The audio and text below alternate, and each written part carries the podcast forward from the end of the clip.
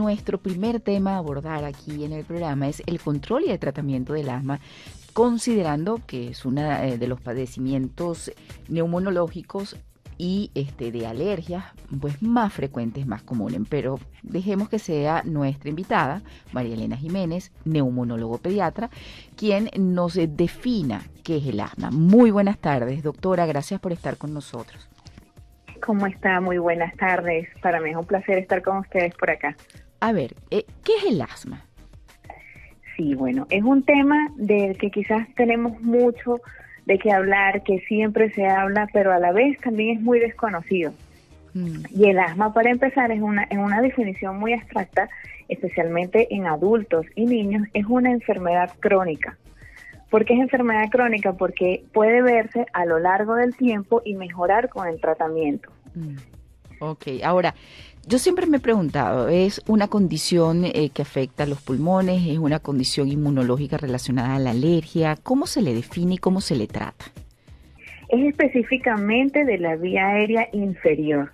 Okay de la vía aérea inferior tanto de adultos como de niños. ¿Pero qué significa eh, vía aérea inferior, doctora, para que nosotros los que no somos especialistas, porque aquí la especialista es usted, entendamos mejor? A ver. De la vía aérea inferior, cuando hablamos de la vía aérea inferior nos referimos a los pulmones.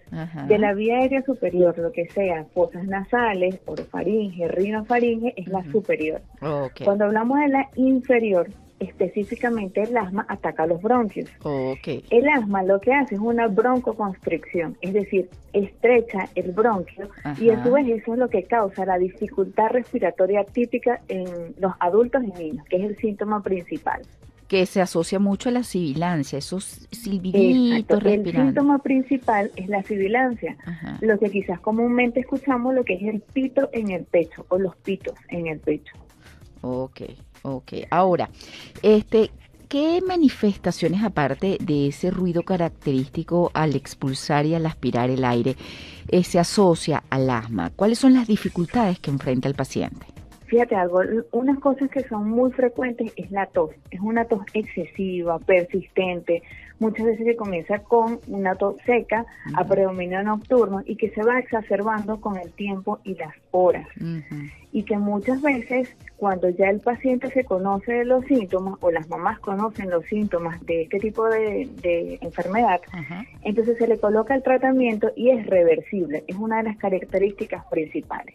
Ok, se puede, eh, tratado, se puede mantener a raya estos síntomas que pueden resultar muy molestos como no poder dormir de noche por una tos seca, ¿no? Exactamente, sí, es, la, es una de las principales causas que es un síntoma nocturno, la dificultad respiratoria posterior al inicio de esa tos persistente y recurrente. Ok, ok. Ahora, ¿qué es lo que hace que unos tengan asma y otros no? O sea, ¿qué, ¿qué, es lo que desata o hace que la persona comience a ser asmático? Y la otra pregunta también es, ¿el asmático nace o, puede surgir el asma en la adultez o en la adolescencia? Es una pregunta. Y la otra, ¿por qué unos tienen asma y otros no? Ok, fíjate algo. Una cosa muy importante es que el diagnóstico de asma no es decir, simplemente el niño llegó con un sibilante, que es el síntoma principal, y uno dice, este niño es, es asmático. No, para eso uno tiene, como le digo a los papás, llevar paso a paso y ser diagnosticado. Puede ser diagnosticado, sí, desde el primer año de vida, quizás hasta los cinco años, pero un niño que tiene síntomas de asma, probablemente hasta los tres años, mejore y ya después no sea asmático. ¿Qué quiere decir? Que puede ser una sibilancia transitoria precoz y que después ya no tenga más esos síntomas. Ahora, puede estar asociado genéticamente o no, que quiere decir que papá o mamá o quizás hasta un abuelo puedan ser asmáticos y eso tenga predisposición genética en un paciente asmático. Lo otro que puede prevalecer es que sea atópico o no. ¿Qué quiere decir que sea atópico o no? Que esté asociado a alergias, bien sea alimentarias o sean ambientales. Es algo que predispone mucho y otro que ya es un paciente cuando es diagnosticado que tenga predisposición a tener infecciones respiratorias comunes, dígase virales, que son las más frecuentes. Exacto, y vive con gripe y vive con resfrío, lamentablemente. Ahora, este, ¿el tratamiento debe ser entonces constante o solamente cuando hay crisis? Una de las principales herramientas de nosotros como médicos es insistir en el control del asma y sobre todo yo como pediatra insistir a las mamás en el control del tratamiento, porque si tenemos un buen manejo, quizás hasta multidisciplinario, con fisioterapeuta, con el nutricionista, para aquellos pacientes que son asmáticos y tienen algún tipo de alergia adicional con el inmunólogo, es que mejoran favorablemente y tienen una calidad de vida totalmente normal como cualquier otro niño y en adultos como cualquier otro paciente.